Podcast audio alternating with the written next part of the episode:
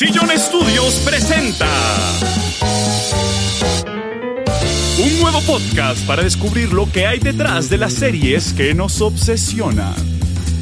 Con Juliana Baunza en el papel de Juliana y Alejandro Cardona como Alejandro. Con ustedes, Juliana y Alejandro de Televisión.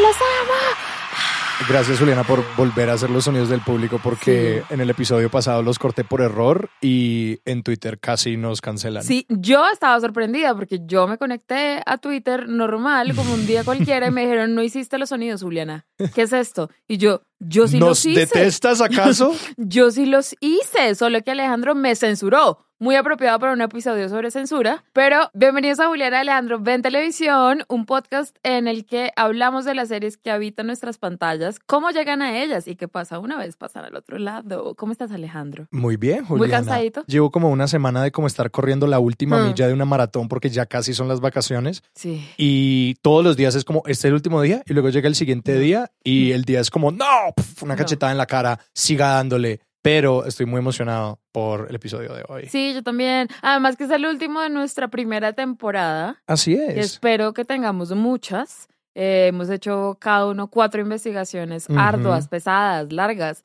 Entonces nos merecemos un descanso, digo yo. Así es. Yo estoy de acuerdo con que yo merezco y tú mereces un descanso. Sí. Y te quiero empezar contando una historia, porque Cuéntamela. en la investigación de este episodio me senté a charlar con una amiga mía eh, que se llama Emily Jacobi, que trabaja como asistente de producción en el departamento de utilería y de diseño de Saturday Night Live, Ok. eh, que es este programa americano, como de comedia paródica, ¿no? Donde hacen, sí, pequeños cortos de comedia, los preparan en una semana, entonces sus ciclos de producción Mm. son loquísimos. Que además lleva como que 30 años. al- Más. eh, 40. 40, 41, 2 años al aire, es muy loco. Y resultó que a Emily le asignaron la tarea de conseguir una moneda para un sketch. Ok.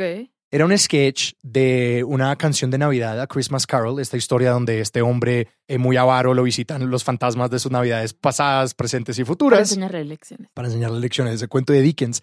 Y en la producción de Saturday Night Live, el personaje le daba un shilling, una moneda típica británica del siglo XIX, XVIII, no sé, a otro personaje. Ujú. Y le dijeron, consígase esta moneda. O sea, no podía como coger un pedazo de metal y decir, esta es la moneda. O sea, ellos querían que fuera... No porque iba a haber detalle, iba a ser de Ah. cercano. Lo que llaman un hero prop. Es un pedazo de utilería heroico, porque como que tiene su momento. Va a ser el centro de la atención durante... No solo eso, ella no solamente necesitaba conseguirse una, necesitaba conseguirse unas 30 de estas Uy, monedas. Creo que necesitaban varias para la producción, pero también como que muchos departamentos necesitaban tenerlas y poder jugar con ellas, manipularlas. El departamento de vestuario necesitaba verlas con varios días de anticipación para poder coordinar y también el departamento de postproducción para poder ir modelando la moneda Oh my God. para hacer modelos en postproducción. Entonces no podía ser como al último día, tenían Todo mucho esto afán. Para un sketch de un episodio más de Sí. una de tantas temporadas de Saturday Night Live. Y ella empieza a llamar a todas las tiendas donde venden antigüedades en Sí. Manhattan y a las tiendas de joyería y todo preguntando, ¿ustedes tienen esta moneda plateada clásica británica? Y no la puede conseguir y no la puede conseguir. Y luego empiezan a hablar de, no, pues de pronto consigámonos un peñique, consigámonos una guinea, que son otras monedas como de colores parecidos. Pero si no, el peñique se nota que es un peñique y no vale suficiente. Y las guineas costaban como 400 dólares cada una. Las originales y decían como no podemos gastarnos varios miles de dólares en lo que necesitamos para toda esta producción. Y vaya y venga y vaya y venga. Al final, Lauren Michaels, el mandamás de Saturday Night Live, leyó el guion en otra lectura posterior y dijo, la moneda debería ser dorada. Y usaron de las de utilería que tienen guardadas como de fiesta, como el dinero de mentiras que uno Sí, consigue sí, sí. como en... Como tío rico. Sí, exactamente, como la moneda de tío rico. Era como, no, esa, usen esa. Y ella como, se me fue toda la semana buscando una moneda. Lo mato. Yo sé. Lo mato. Y toda esta historia me parece muy chistosa porque eh, muy específicamente Saturday Night Live es un programa que se puede dar el lujo de como desechar la precisión histórica Sí. y la especificidad a favor de decir como es un chiste. Sin embargo, creo que la historia es muy ilustrativa de lo que es el trabajo del diseño de producción Uf. y que Emily también trabajó en una serie que se llama Billions, que lo único que necesitan saber es que es una serie que habla de multimillonarios. Y ella me decía, se nos podían ir 20 días hablando de si un asiento debía ser de cuero o de madera y de si una pared la debíamos pintar como un verde musgo o un azul grisáceo.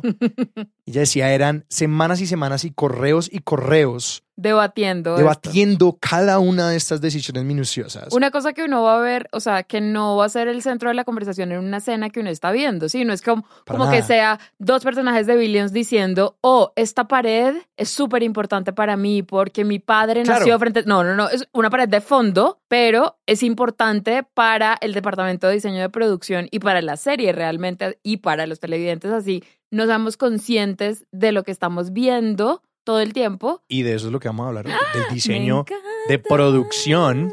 Y quiero empezar un poquito con definiciones. Ok.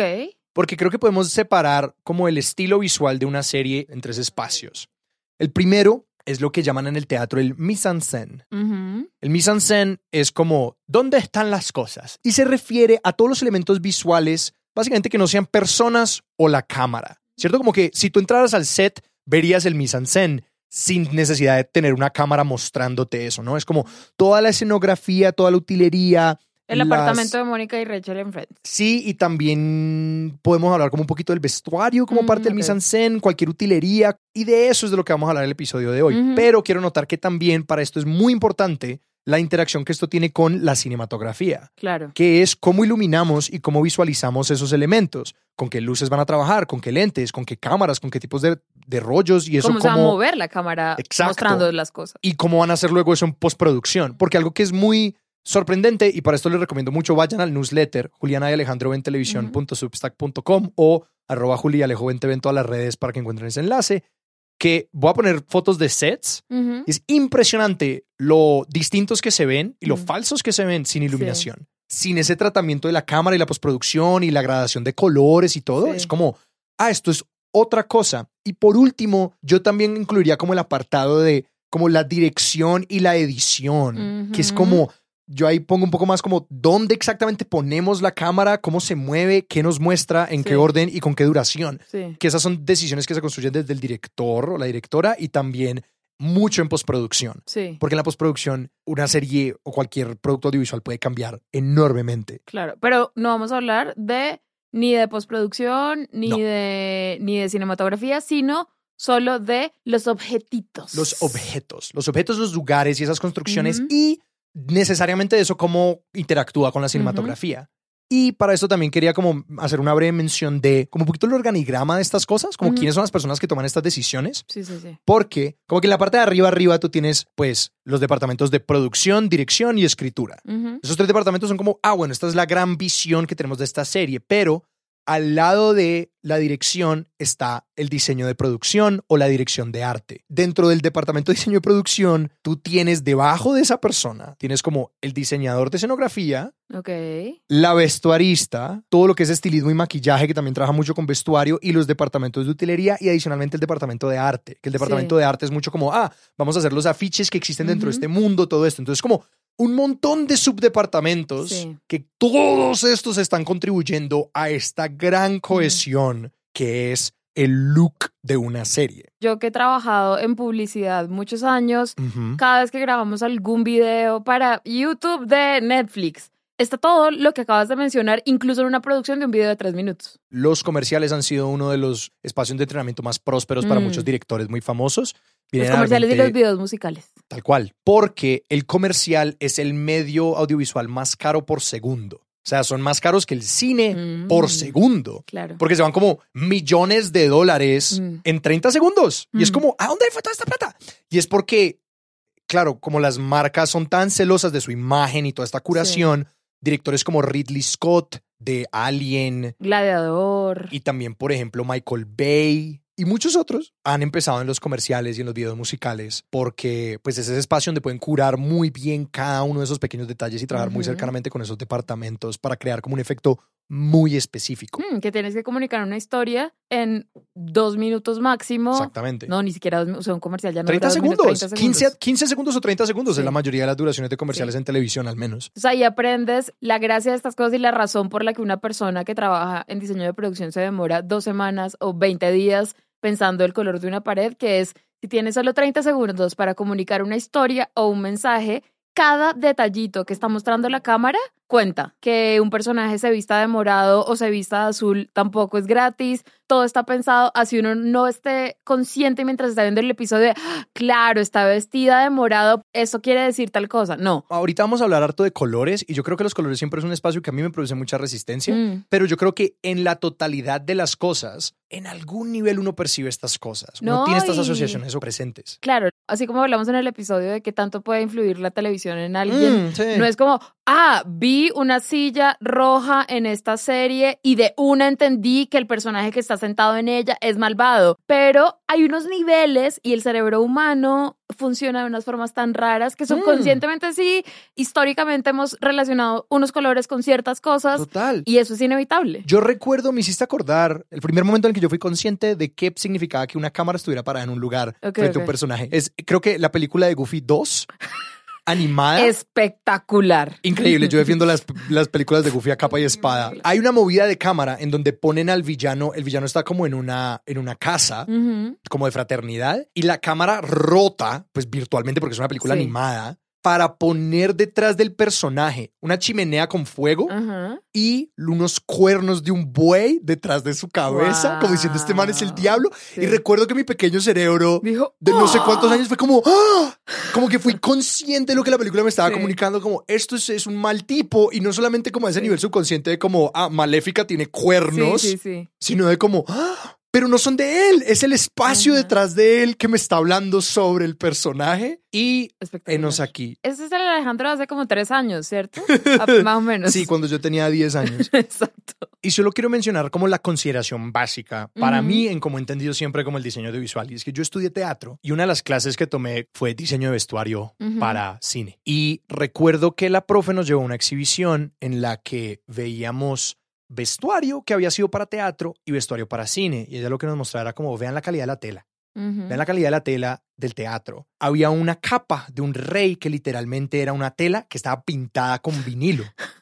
Y esto era una producción como famosa, grande. Y ella nos decía, en el teatro las cosas se tienen que ver bien de lejos. Sí. Y en el cine todo depende de cómo lo va a tratar la cámara y de que la cámara tiene una relación con la luz muy distinta del ojo humano. El ojo humano es capaz de ver un rango dinámico muy chévere, que es como al mismo tiempo podemos percibir mucha luz y muchas sombras, es el rango dinámico del ojo humano. Mientras que si ustedes han tomado fotos con una cámara, especialmente cámaras análogas o han visto cómo un iPhone cambian distintas luces, pues han visto cómo las cámaras por definición no pueden hacer eso, porque todo el tiempo tienen que ajustar la misma, el mismo sensor como al mismo nivel de luz. Entonces todo el diseño de producción, todo el tiempo tiene que estar pensando es como esto, cómo Mm. interactúa con la luz. Y un dato curioso, hay un género completo de telas que se extinguieron en el momento en el que el sonido entró al cine, ¿Por qué? Ah, claro. Porque... porque eran muy ruidosas. Nunca lo había pensado. Sí. Mo- Tafetán, nadie va a usar esa vaina en una película. Sí, si ustedes han tenido cualquier pantalón que uno como que se mueve y es como y suena un poquito, Sí, no funciona, no lo puedes usar en cine porque Ah. todo el tiempo se va a escuchar. claro. en la interacción de todos estos departamentos, el diseño de producción se va volviendo más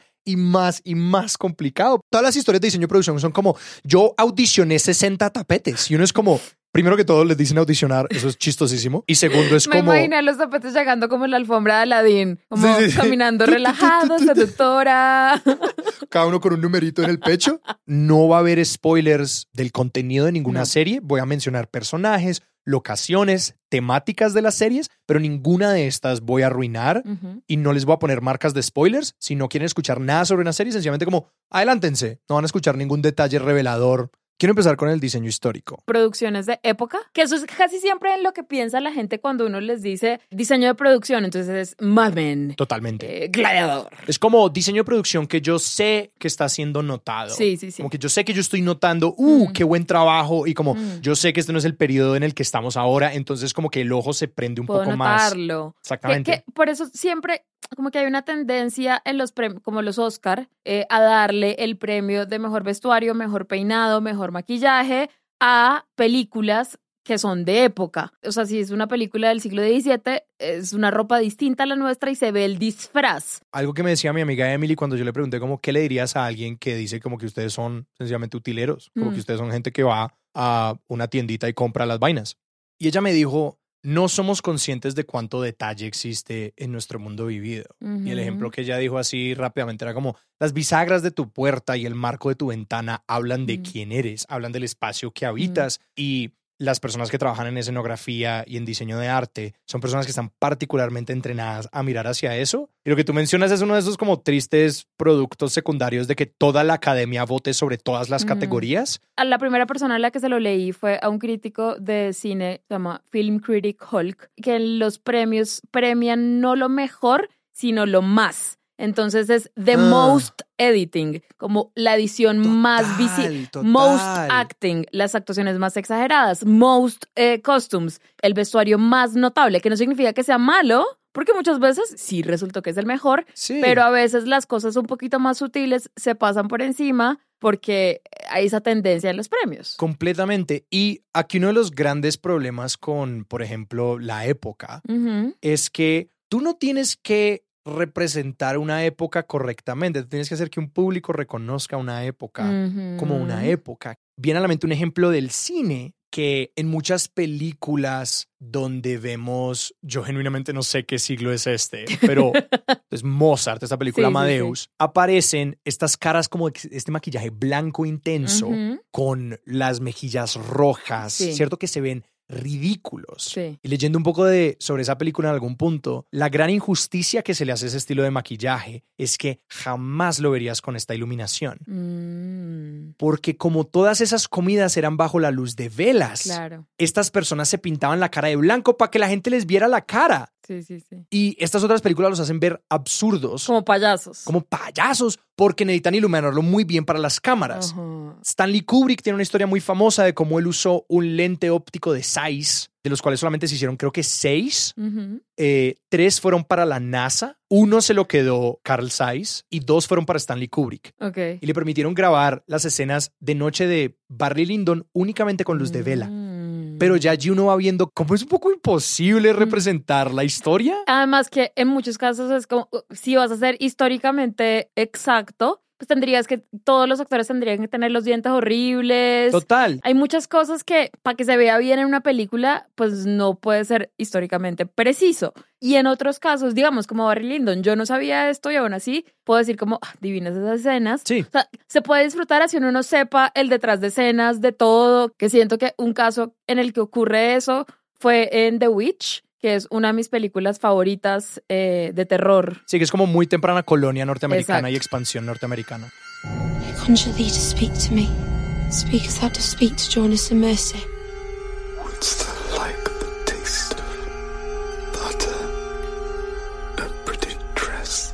Y él grabó la película siempre con luz natural. Wow. Eh, o sea, no hay iluminación pues artificial, todo es luz natural. y velas y cosas. Velas, construyeron una casa como se construían las casas en esa época, o sea, no hay vidrios. La ropa se cosió con materiales que se conseguían en ese lugar, en esa época, o sea, todo fue Wow. demasiado preciso para la época, el, como los diálogos son sacados de libros que son crónicas de esa época. Si una persona no tiene el libro de detrás de escenas como yo, de The Witch, y no sabe esto, sí se va a sentir distinto ver The Witch a ver La Letra Escarlata, que es una película con Demi Moore y Gary Oldman, que sí se siente como disfrazamos un set Claro. de siglo XVIII, ¿sí? Sí, sí, se sí. siente la diferencia si uno no sepa todo el trabajo que requirió hacer The Witch. Y luego por eso uno ve, no sé, películas que son como enormes como las de Baz Luhrmann, Sí. haciendo como Moulin Rouge y El Gran Gatsby. Y esas películas, uno las ve y es como, no, no tienen ese nivel de Mm. detalle. Él Mm. ya está jugando con otro espacio Sí, que es mucho más evocativo que preciso. exacto. Y también eso, depende de la intención de la persona que esté haciendo el producto audiovisual. Como yo, si yo lo que quiero es realismo, contrato a una directora de producción distinta a si yo lo que quiero es so- como súper estilizar todo y que todo se vea shiny, beautiful. Totalmente. Solamente quiero hacerle como una mención a dos otros referentes de ese estilo que es como la respuesta Baz Luhrmann a qué hago con la historia. Porque es como yo cómo le hablo a un público moderno de lo que era la historia en su momento. Sí, sí, sí. Pienso siempre en Sofía Coppola con María Antonieta. Uf, que ella famosamente, por ejemplo, en un punto le puso Converse a María Antonieta Sí. durante la Revolución Francesa. y pone un montón de como repostería y moda y música y estilos que no son de la época, porque lo que está intentando hacer es representar para un público moderno como esta era una persona que estaba llevando la moda hacia adelante, Mm. mientras que todo lo que esa persona haga para nuestros ojos va a ser anticuado. Sí. Como que ella se va a poner una gran peluca y nosotros somos como anticuado, mientras que en la época era como, esto es pa'lante. Claro, esto es nuevo, esto es súper audaz y esto es moda de otro país y todo. Y actualmente hay un show que se llama Dickinson. Te muestra la vida de una joven Emily Dickinson en Nueva Inglaterra, la vida de ella con su familia, sus hermanas y como de dónde salía la inspiración para sus poemas. Y ella como bailan rap. y Tuerquean. tuerquean. O sea, todo es como, no nos interesa la precisión histórica, aunque te damos bastante de Sí. ella en vestuario y en locación y todo. Pero de nuevo, te estamos intentando mostrar como igual era un adolescente que tenía las mismas emociones que tienes tú.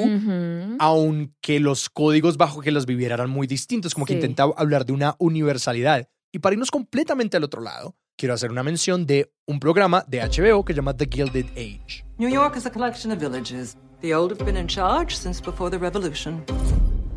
Until the new people invaded. The Gilded Age es una serie que toma lugar en Nueva York de 1880, Ujú. en una época como de muchísima transformación social, habla como de los, los viejos ricos, los nuevos ricos, como toda esta transformación económica y social. Es casi como Billions de 1880. es como, eso es esencialmente de lo que habla la serie, es como el poder y todo esto. Entonces necesariamente tenían que representar como una cantidad de mansiones. Y leyendo entrevistas con el diseñador de la escenografía, que se llama Bob Shaw, que él decía, necesitábamos dar esta idea de la opulencia sin hacer que el ojo moderno sangrara. Empezó a consultar libros de la época, pero todo está en blanco y negro. Ah, Entonces el man le tocó acudir a sociedades de preservación histórica para consultar como, bueno, de qué colores eran estas cosas. Y trabajó con una arquitecta histórica que se llama Abby Stewart y tenían que, por ejemplo, recrear telas que ya no existen.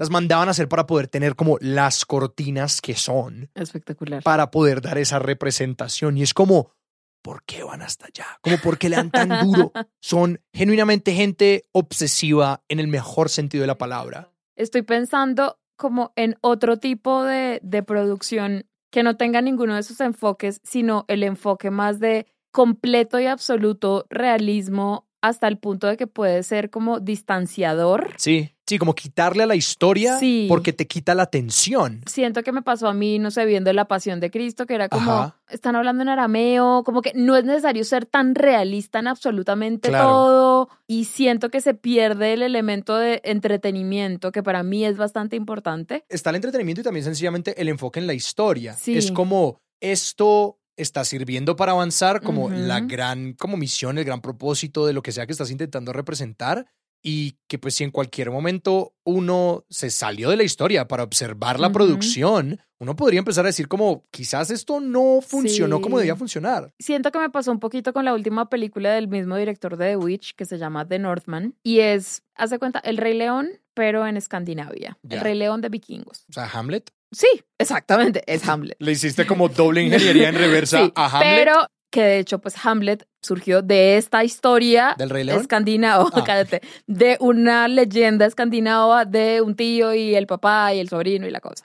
La película es muy realista, si hablan en inglés, pero yo sentía que estaba viendo una cosa en una vitrina. Ajá. No sé cómo explicar muy bien lo que me pasaba con la película porque era como en su forma de contar la historia. Sí. Se sentí, me sentía viendo, como leyendo una leyenda escandinava, no una película. Era muy interesante, pero al mismo tiempo no me sentía emocionalmente involucrada con la película Claro. y era como, esto es... Yo, y solo pensaba, wow, qué realista, wow, qué realista. Claro, no, y esto pasa todo el tiempo, es decir, el idioma inglés Mm. De como 1500 a 1700 sería muy difícil de escuchar Sí. incluso para una audiencia moderna. El realismo es una serie de Sí. convenciones que nosotros tenemos y de también como qué es lo práctico para comunicar una idea. Total. Porque ese espacio del lenguaje en particular puede ser uno que se vuelve como muy valle del desconcierto. Sí, Muy pronto, muy sí. pronto. Para hablar de esa idea del realismo, quería hablar un poquito de Breaking Bad. Nah, come on. Some straight like you giant stick up his ass all of a sudden at age, what, 60? He's just gonna break bad? I'm 50. It's weird, is all, okay? It, it doesn't compute. Breaking Bad es una serie sobre un profesor de química de colegio que tiene cáncer.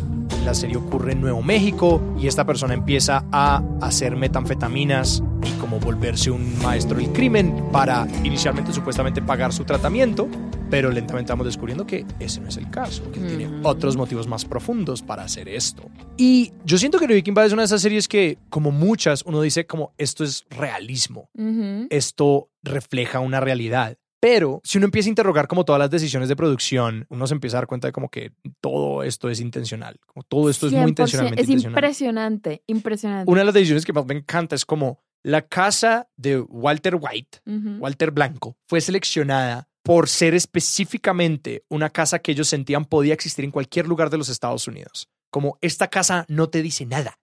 Esta casa no habla de nadie. Es un no lugar, es una no personalidad de casa. Todo lo opuesto a lo que uno pensaría como, yo qué sé, las casas hermosas y modernas de Modern Family, o la casa colonial de Don Draper en Mad Men, o el apartamento neoyorquino de los Friends, ¿no? Es como, no, esta casa no tiene espacialidad, no tiene nada. El vestuario en el piloto de Walter White es completamente beige, o sea, todo habla de como las no decisiones. El tipo lo es pálido, el man. Brian Cranston, el actor que hace de Walter White, describe el bigote como un bigote que no significa nada. No, como. Sí, como no es un bigote imponente, inolvidable. Y tampoco es como un bigote débil. Es como, no, es un ahí como completamente fácil de ignorar. Porque este es un hombre como que se ha dejado llevar en su vida por la ausencia de decisiones. Entonces es como en esa au- ausencia de decisiones se va perfilando este personaje al comienzo de la serie. Sí. Y el mismo espacio de Nuevo México es uno que invoca mucho el western, los vaqueros, el espacio sin ley, el espacio donde las personas toman sus propias decisiones, ¿no? Es ese espacio del oeste, pero no es como Utah. No, y, y que además fue un accidente que terminaran en Nuevo México, ¿Sí? porque inicialmente ellos iban a hacer la serie en el desierto de California. Ajá. ¿sí? Pero luego averiguaron los costos de grabar en California y fueron como, eh, tal vez no, vamos Ajá. a otro lado. Y decidieron, porque les salía mucho más barato grabar en Nuevo México. Y ahora yo no me imagino Breaking Bad ocurriendo en ningún otro estado de Estados Unidos, sino en Nuevo México. Y me encanta que entonces fue como, bueno, vamos a grabar en Nuevo México, pero no vamos a decir que estamos en otro lado, sino como vamos a apropiarnos de esto y Sí. hacer que Nuevo México sea parte indiscutiblemente importante de la historia. Sí, es como un personaje más. Albuquerque es un personaje más en la serie. Absolutamente. Algo que a mí siempre me ha parecido fascinante, a lo que, algo que siempre me ha parecido fascinante es que el diseño de Breaking Bad, yo no sé esto dónde exactamente empezó, pero sospecho que es con los nombres de los personajes. Porque llaman Walter, Walter White, White. Walter Blanco y Jesse Pinkman, ¿no? El hombre rosado. Y es como, estos personajes tienen nombres de colores. La esposa de Walter White se llama Skylar, que es como Sky, tiene el cielo en el nombre, que es como azul y es un personaje que se asocia con el color azul. Muy pronto en la producción ellos se dieron cuenta como la importancia del color y lo que llaman la historia de color para estos personajes. Y diseñaron desde la primera temporada y luego con cada temporada lo que llaman como la historia de color de la serie y de cada personaje. En el newsletter les voy a poner una tabla que hicieron donde graficaron los colores de vestuario que se ponían los personajes en cada episodio en todas las temporadas. Hermoso. Alguien hizo ese trabajo y uno ve la historia de estos personajes Es contadas increíble. en colores. Es increíble ver, comparar cómo se vestía el Walter Beige del primer episodio, como acabas de decir, con el Walter de la última temporada, mucho más oscuro, literal y metafóricamente. Y quiero tirar algunos de esos colores porque ha habido varias deconstrucciones muy interesantes de esto en el diseño de tanto la utilería como de los sets como del vestuario.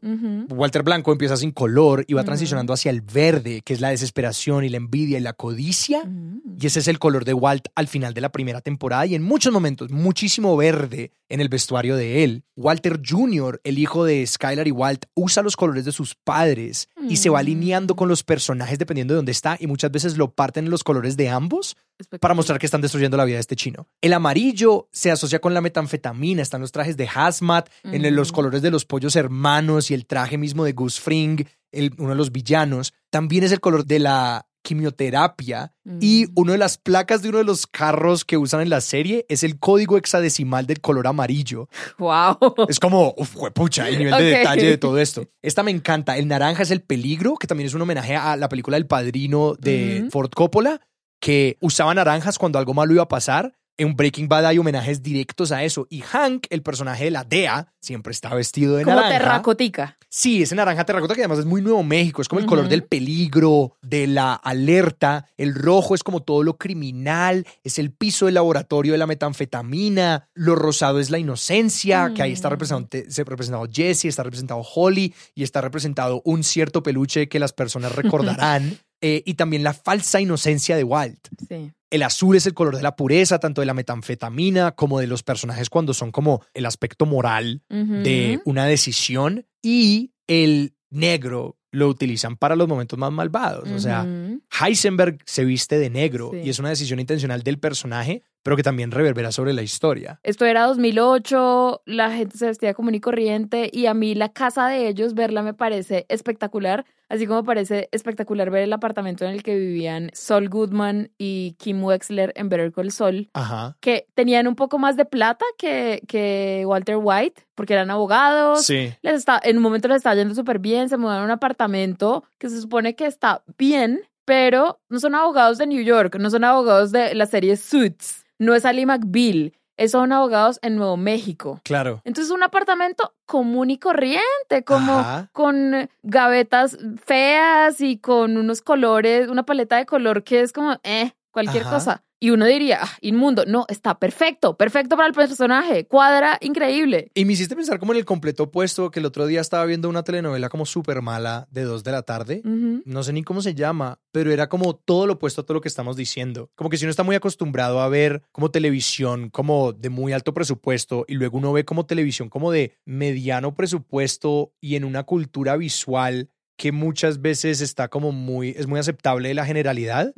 Yo veía todo y era como, wow, todo se siente como una no decisión, como todo se siente como una fotocopia de una fotocopia. Sí, sí, sí. Era como los personajes tenían como sencillamente trajes que parecían de catálogo y no había demasiado interés por como exactamente esto que nos decía de ellos. Pero también creo que hay casos como el de Succession, en el que eso que acabas de decir puede ser súper intencional y aporta muchísimo a la serie. Yo una vez leí una entrevista con los del departamento de vestuario de Succession Ajá. y también con la persona encargada de vestir los sets, de Sí. decidir cómo se va a ver el apartamento de Kendall Roy, el apartamento de Logan Roy. Y pues estos son billonarios, gente que no es ni tú ni yo, ni gente con la que nosotros nos codiemos, ¿sí? Ni siquiera ellos encargados de que trabajan en Hollywood no andan con billonarios. Que una historia curiosa de eso fue que alguna vez un billonario los llamó y les dijo como, a mí ni muerto me cogen en ese jet.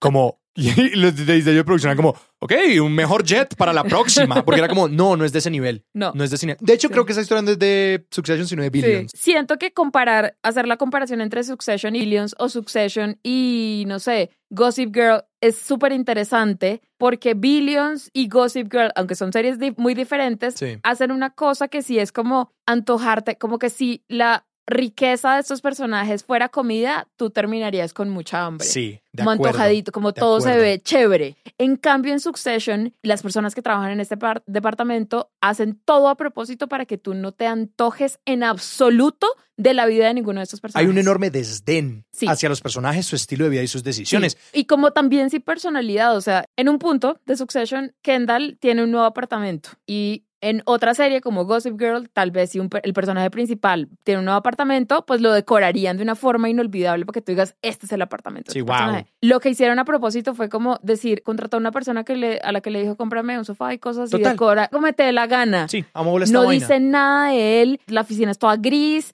y azul y si hay comida en una mesa, en algún evento, todos los sándwiches están, se nota que están fríos, que la comida nadie la ha tocado, que todo es muy estéril, todo está muerto, que a nadie le importa nada de lo que los rodea porque están preocupados por otras cosas y no Ujú. por cómo se visten. La- las pintas de ellos nunca las vas a ver en estos blogs de eh, me encantaría tener la ropa que tiene Shiv Roy. Claro, no, claro. es como ella se viste funcional. Claro que es como toda una paradoja, porque es como exactamente lo que yo estaba diciendo antes, pero de forma intencional. Exacto. Todo esto, como lo que está mencionando de, de Succession, lo quiero conectar con la idea de diseñar desde el concepto, de lo que tú hablabas, de cómo estas personas que no tienen una vida interior, de que son superficiales al máximo de la palabra y, sobre, y que la misma serie que habla de ellos los odia. Ujú.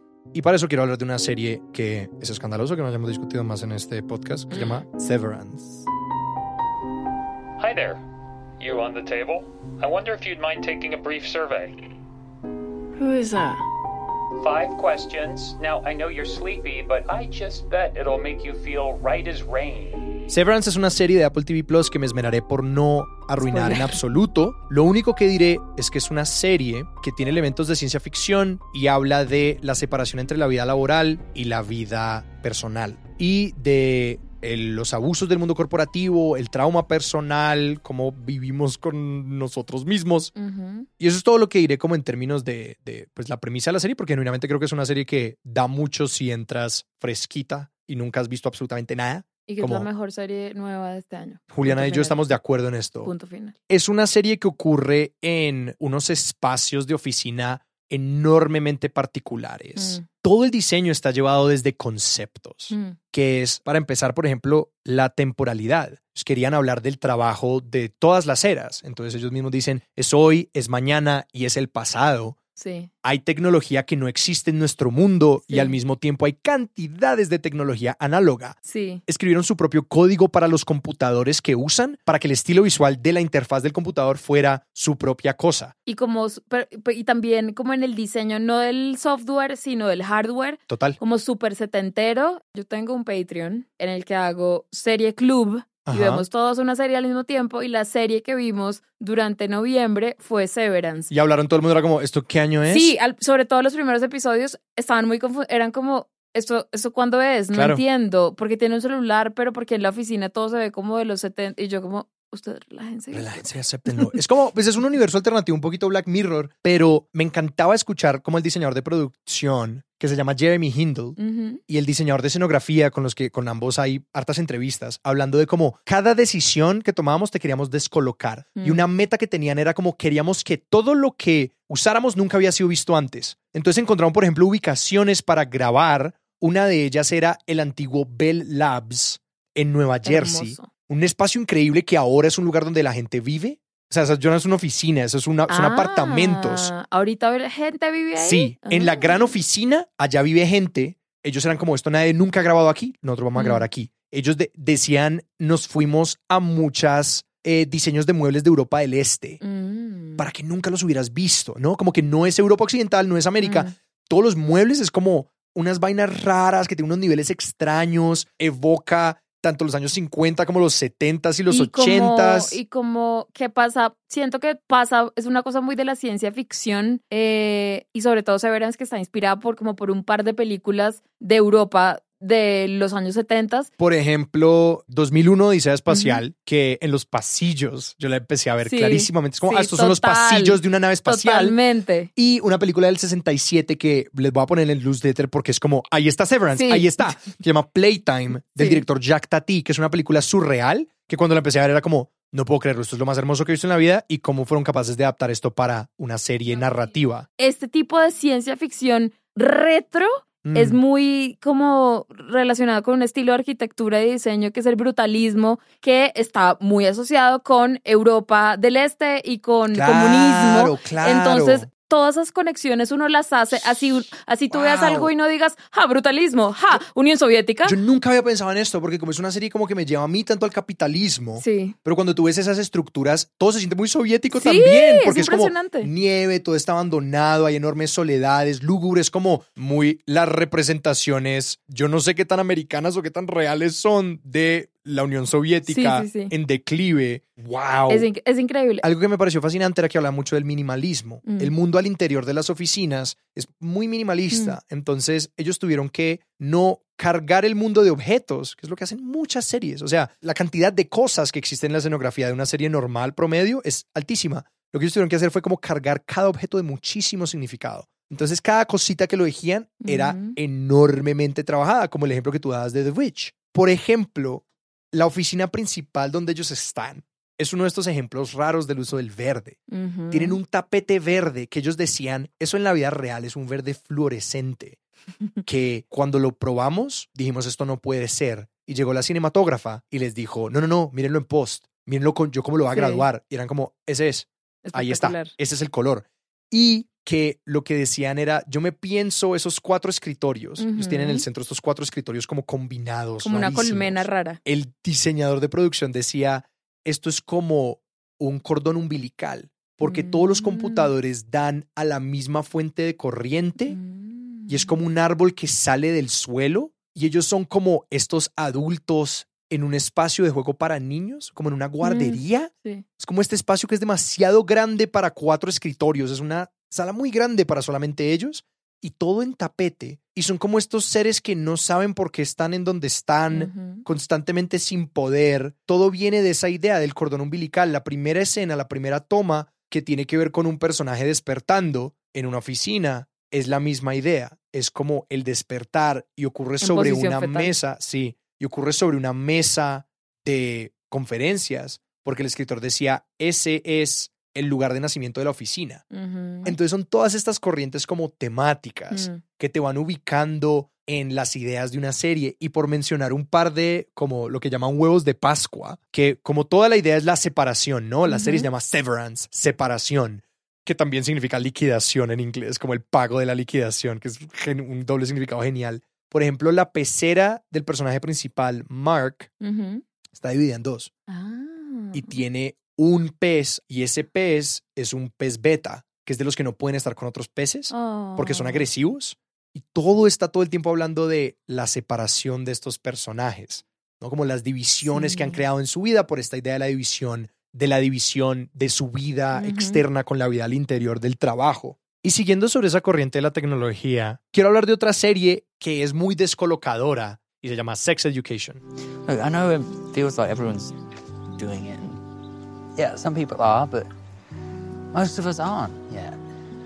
It's not a race. You can't choose who you're attracted to. You can't. You can't engineer a relationship. Sex Education es una serie sobre un colegio, una escuela secundaria, donde un montón de adolescentes están descubriendo su sexualidad. Cada episodio y todos los- los arcos de los personajes lidian con un montón de distintos descubrimientos sexuales, la maduración, también hablan como mucho del abuso, de eh, la diversidad de género, todas estas ideas.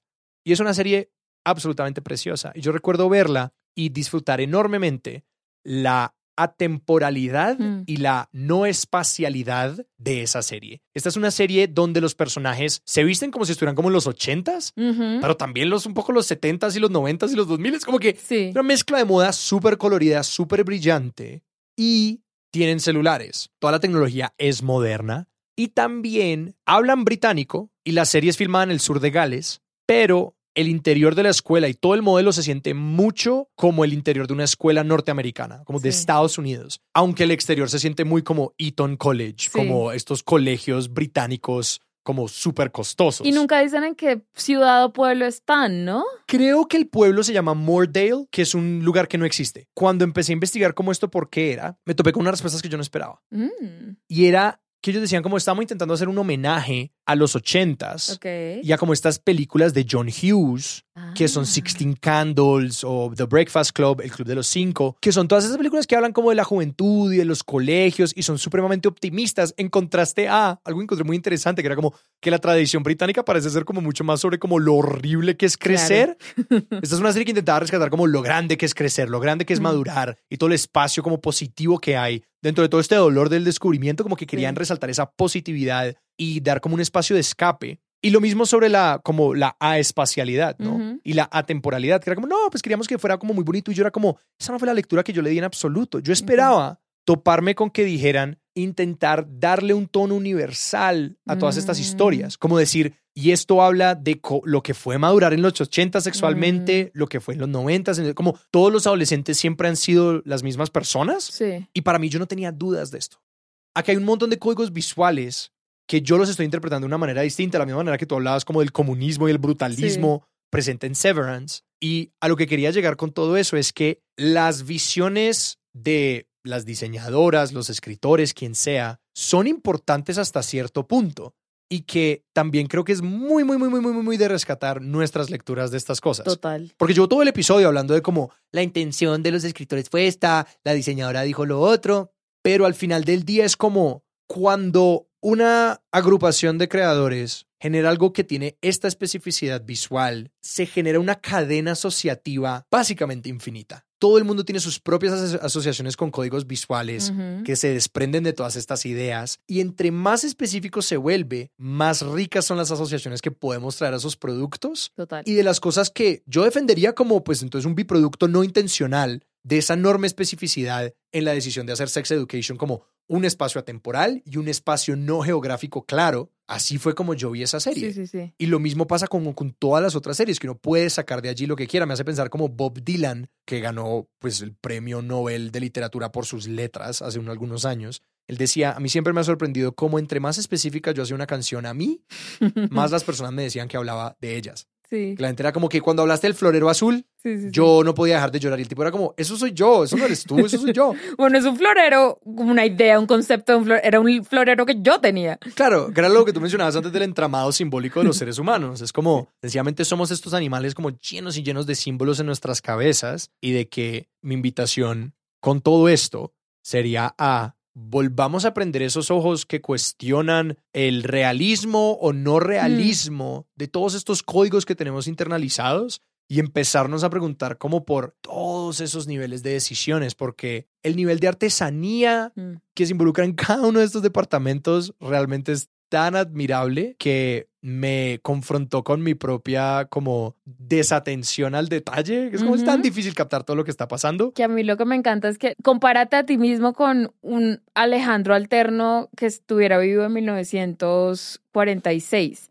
Tú tienes un bagaje mental y de capital social, cultural mucho más amplio porque has visto muchas más películas y series que un Alejandro de 1946. Mm, Entonces tienes muchas más referencias con las cuales asociar las cosas que ves. Se tiende a decir en cada época, o sea, en los 80 se decía, en los 90 se Sí, decía, sí, que sí. es como la gente ya no piensa, Claro. la gente está solo consumiendo por consumir, eh, pero yo sí siento que en esta época la gente tiene, están tan alfabetizados de la cultura pop que así no seamos conscientes de las referencias que tenemos en la cabeza, las estamos teniendo y por eso series o una película como Everything Everywhere puede existir en este momento porque está deconstruyendo un montón de cosas que ya viste en otras películas a lo largo de muchas décadas. Tienes toda la razón. De hecho, creo que nuestro reto, viviendo en la era en la que vivimos, es exactamente la opuesta. ¿Qué hago entonces con toda esta información? Y que mi métrica personal sigue siendo como lo que importa es tu conexión. Como sí, que sí. lo que importa son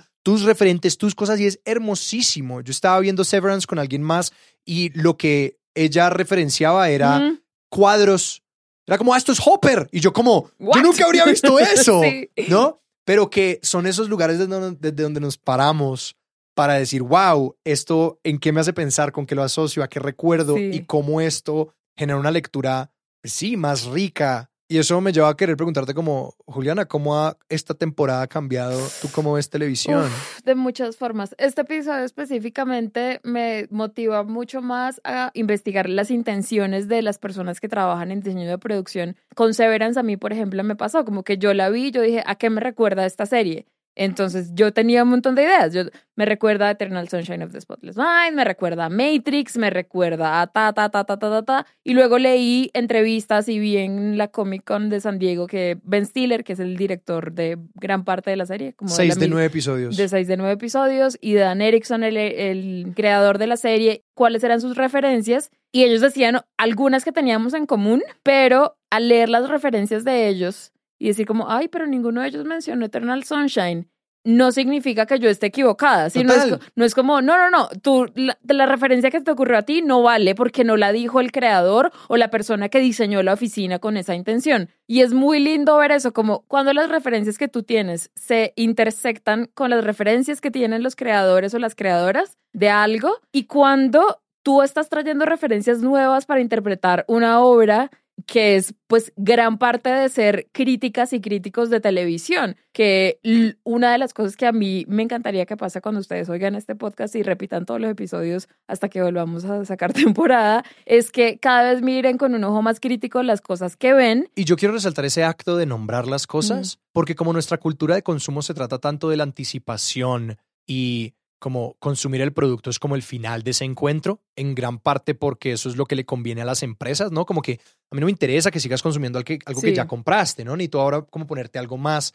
al frente y necesito que pienses lo siguiente y como que el Internet contribuye a eso, etcétera. Pasamos muy poco tiempo digiriendo las cosas, pasamos Mm. muy poco tiempo revisitándolas y charlándolas y creo que como en tener este espacio contigo he empezado a hablar como mucho más de las series que me están atravesando y entendiendo como por qué son tan importantes para mí y creo que ese acto de como tener que articular esto porque es Mm. tan bueno es la razón por la que empezamos este podcast, Sí. o al menos para mí, que era como, ¿qué es lo que se siente tan insat- insatisfactorio de estas conversaciones donde estamos tomando una pola Mm. y alguien recomienda una serie y alguien voltea y recomienda otra? Aquí no estamos construyendo nada entre nosotros. Mm. Sí, muy lindo, podemos luego ir a verlas y de pronto Decir, ay, sí me gustó lo que me dijiste, todo bien. gracias". Exacto, pero que ese verdadero espacio de encuentro y ese espacio de crecimiento está en que nos agarremos y digamos, me gustó esto, no, no me a mí, Mm. yo odié esa parte, a mí me gustó es esta otra y conocernos y reconocernos más. Y algo que yo he aprendido con los años es que entre más entiendo a las personas que están detrás de algo que me gusta, como que más puedo entenderme a mí porque más entiendo el producto y más puedo entender por qué me gusta. Y creo que es un acto de resistencia, porque es un Mm. acto de como recobrar nuestra atención, Mm. no en pos de lo que deberíamos ver, sino de sí, repetirnos por octava vez